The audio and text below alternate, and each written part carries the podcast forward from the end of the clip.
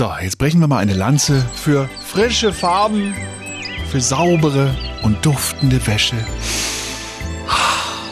Aber was nehmen wir da bei diesem Riesenangebot aus dem Supermarktregal? Ha? Also ich bin da ja so ein ganz spezieller Kandidat. Äh, was ich auf jeden Fall aber gelernt habe, für bunte Sachen immer ein Colorwaschmittel nehmen, weil darin nämlich keine Bleiche enthalten ist. So werden die Farben geschont.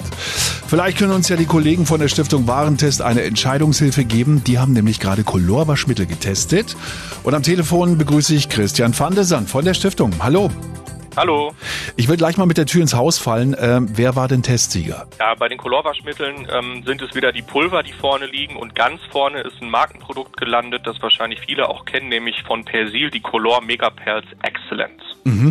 Sie haben Waschpulver und Flüssigwaschmittel getestet. Äh, kann man generell sagen, welche Form da die bessere Waschleistung hat? Äh, das sind ja so Fragen, die mich zum Beispiel immer beschäftigen.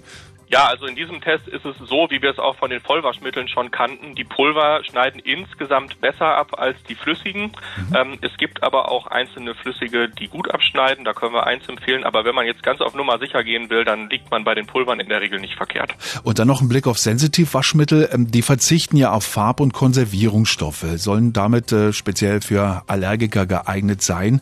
Wie fällt da Ihr Fazit aus? Naja, ehrlich gesagt nicht so positiv. Wir haben alle Waschmittel, nicht nur die Sensitivwaschmittel, eben auch auf ihr hautreizendes Potenzial untersucht und haben festgestellt, dass die Sensitivwaschmittel da eigentlich keinen Vorteil haben, weil die konventionellen Waschmittel eben auch ähm, die Haut nicht sonderlich reizen.